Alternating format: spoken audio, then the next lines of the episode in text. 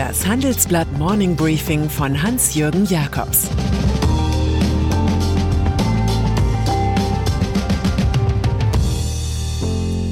Guten Morgen allerseits. Heute ist Dienstag, der 31. März, und das sind heute unsere Themen. Die neue Corona-Diktatur Ungarn. Wildwestkampf um Mundschutz. USA kündigt Impfstoff an. Im Folgenden hören Sie eine kurze werbliche Einspielung. Danach geht es mit dem Morning Briefing weiter. Die Märkte sind in Aufruhr. Wir geben klare Empfehlungen, wie Sie mit der Krise umgehen und Chancen nutzen können. Handelsblatt Inside Geldanlage bietet einmal wöchentlich exklusive Inhalte und Finanztipps. Recherchiert von Deutschlands bedeutendster Wirtschaftsredaktion. Dazu gibt's die besten Handelsblatt-Texte zum Thema Geldanlage. Weitere Informationen finden Sie unter handelsblatt.com/geldanlage oder in den Show.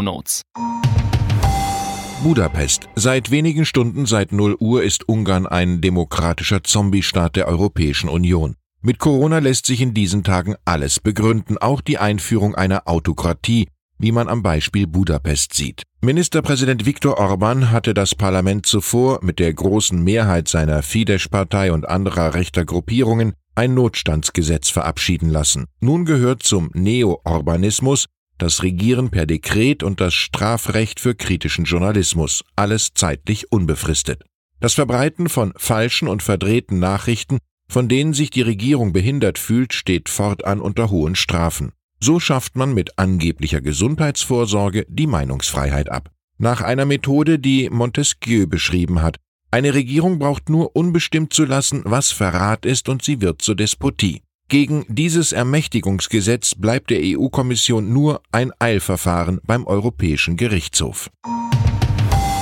Der nächste Sündenfall ist in Polen zu erwarten, einem weiteren ehemaligen kommunistischen Satellitenstaat. Dort hält die ultrakonservative Machtklicke um Jaroslaw Kaczynski trotz Corona-Einschränkungen an Präsidentschaftswahlen am 10. Mai fest und deformiert dafür zuletzt auch noch im Eilverfahren das Wahlgesetz.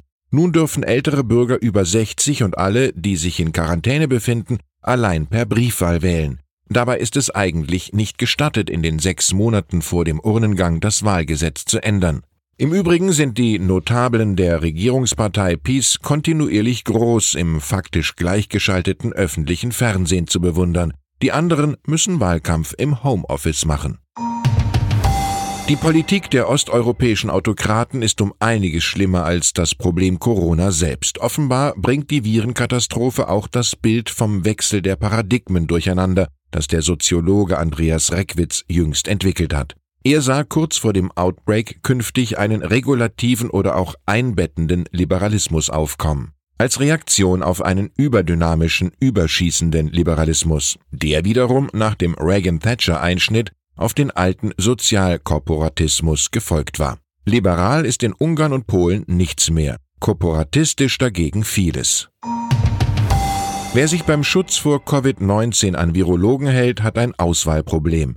Nehmen wir zum Beispiel das Dauerthema Mundschutz. Soll man es damit der Weltgesundheitsorganisation WHO halten? Deren Vertreter Mike Ryan betont, es gäbe keinen spezifischen Beweis für einen Nutzen durch das generelle Tragen von Masken. Im Gegenteil, durch einen unsachgemäßen Gebrauch könne sogar Schaden entstehen.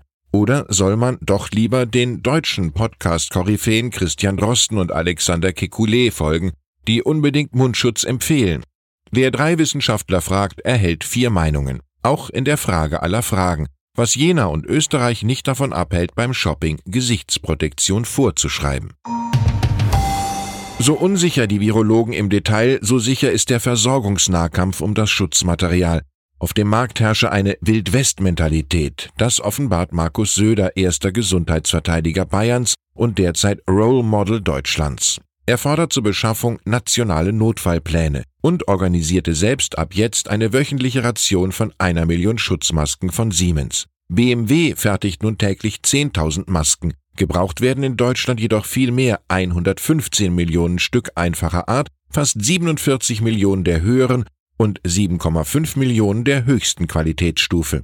Dass NRW-Ministerpräsident Armin Laschet bei einem Hospitalbesuch die Maske nur über den Mund, jedoch nicht über die Nase trug, gehört zu den Spaßthemen im Netz. Den Wunsch Laschets nach einem baldigen Exit aus dem Corona-Shutdown kontert Söder mit einem Datum, 19. April. So lange gelten die neuen Ausgehlimits in Bayern, so wie auch im Saarland.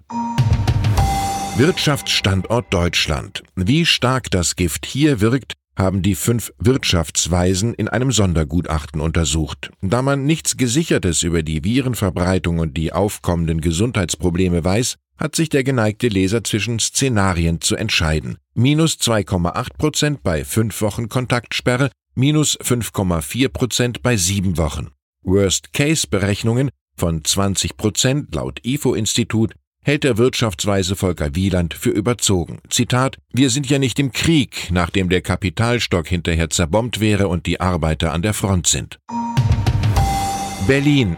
Übel hat es 800 freie Filmschaffende aus Berlin und Brandenburg erwischt. Sie sollten bei zwei wichtigen Hollywood-Produktionen mitwirken, die 2020 zum Dreh in Deutschland anstanden. Es handelt sich um Matrix 4 und Uncharted, Angeblich instruierten Repräsentanten der US-Studios Warner Brothers und Sony Pictures die deutschen Kollegen bei der Studio Babelsberg AG, jedem zu kündigen, fire them all.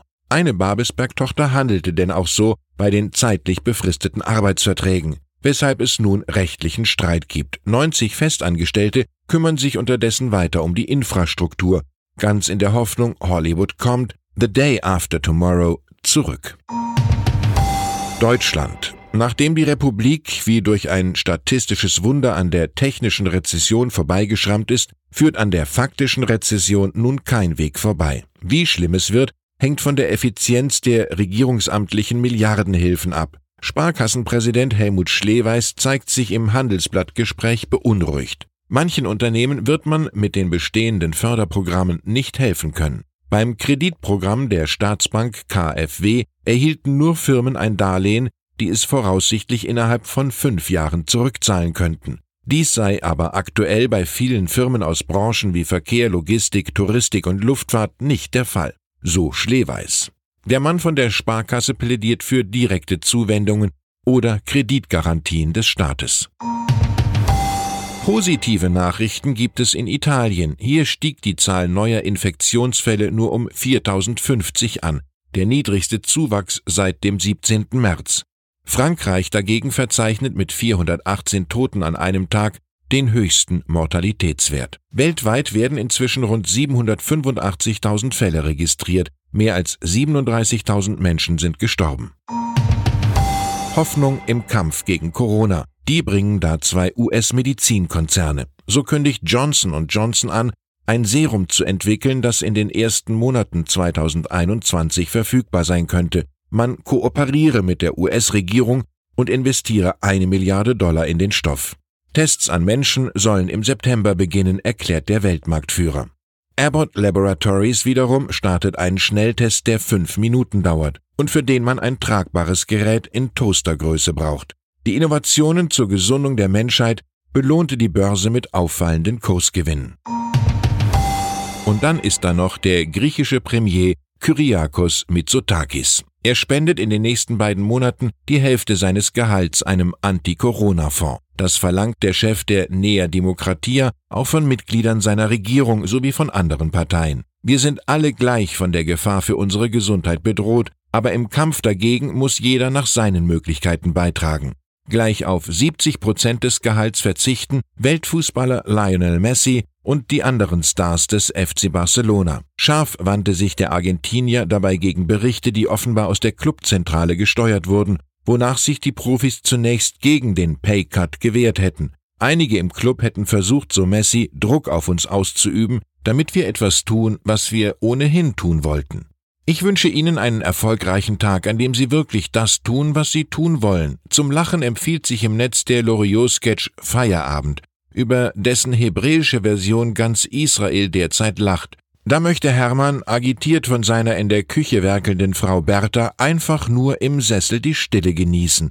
Immer wieder bringt der Mann mit der Knollennase sein Mantra hervor, ich will hier nur sitzen bis er zum Schluss eben doch brüllt, was beweist, dass das Leben eben manchmal schreiend komisch ist. Es grüßt Sie herzlich wie immer Ihr Hans-Jürgen Jakobs.